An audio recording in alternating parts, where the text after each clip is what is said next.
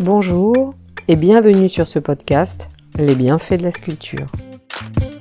Un artiste, une anecdote, Jean Tinguely, artiste nouveau réaliste en mouvement.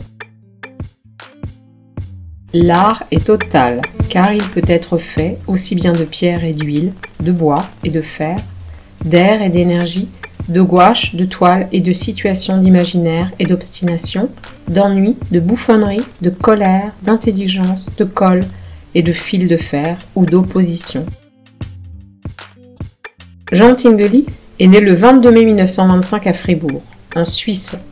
Sa mère part rejoindre son père à Bâle. Élevé dans une famille catholique, son père occupait un poste de manutentionnaire et sa mère travaillait comme employée de maison.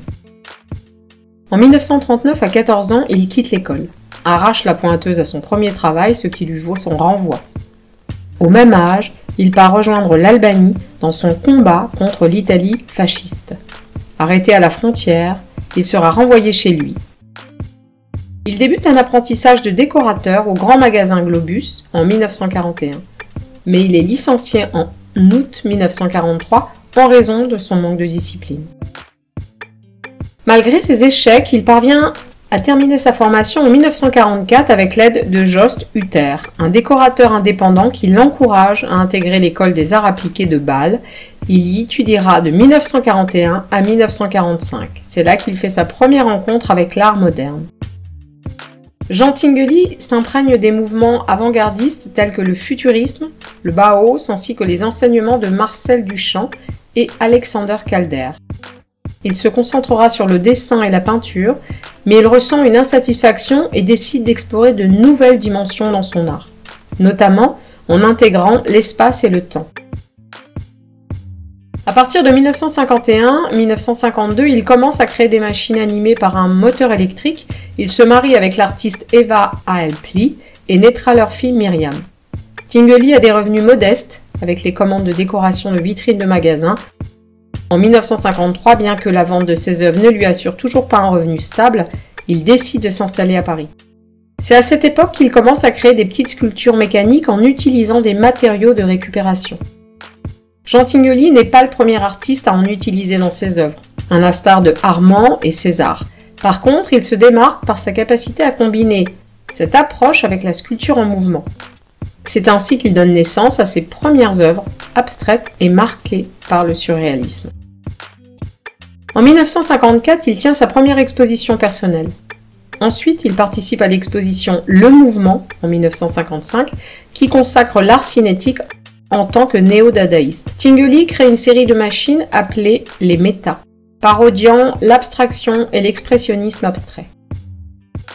Parmi ses créations figurent les moulins à prière, 1953-1954, ainsi que les Meta Malevich et Meta Kandinsky. Le 14 mars 1959, il largue des copies de son manifeste intitulé Fur Static, pour la statique, depuis un avion au-dessus de Düsseldorf. La même année, il présente à la Biennale de Paris ses machines, métamatiques, des machines à dessiner grâce au hasard des mouvements. En 1960, il cofonde avec Yves Klein, Armand et d'autres les nouveaux réalistes. Ce mouvement cherche de nouvelles approches, évitant délibérément l'utilisation des matériaux traditionnels comme le bronze ou la pierre. Ses membres cherchent à présenter le monde plutôt qu'à le représenter. Ils sont rejoints par Niki de Saint-Phal, César, Duchamp, Christo, pour ne citer que. En 1963-1964, Jean crée la sculpture géante, Eureka, pour l'exposition nationale suisse à Lausanne. En 1966, en collaboration avec Niki de Saint-Phal, il réalise l'œuvre monumentale On au Moderna Musée de Stockholm.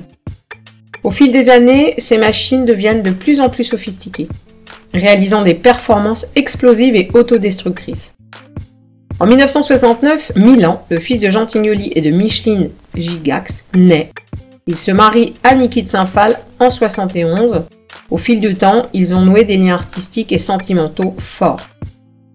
La fontaine Igor Stravinsky, commande de l'État français inaugurée en 1983 à Paris, est le résultat de cette collaboration.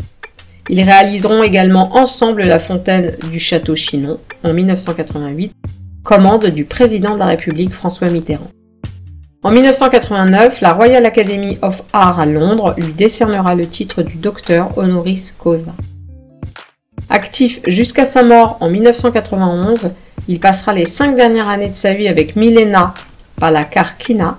Leur fils naîtra quelques mois après son décès en 1991, à l'âge de 66 ans, à l'hôpital de Lille à Berne. Au revoir et à bientôt pour une nouvelle anecdote.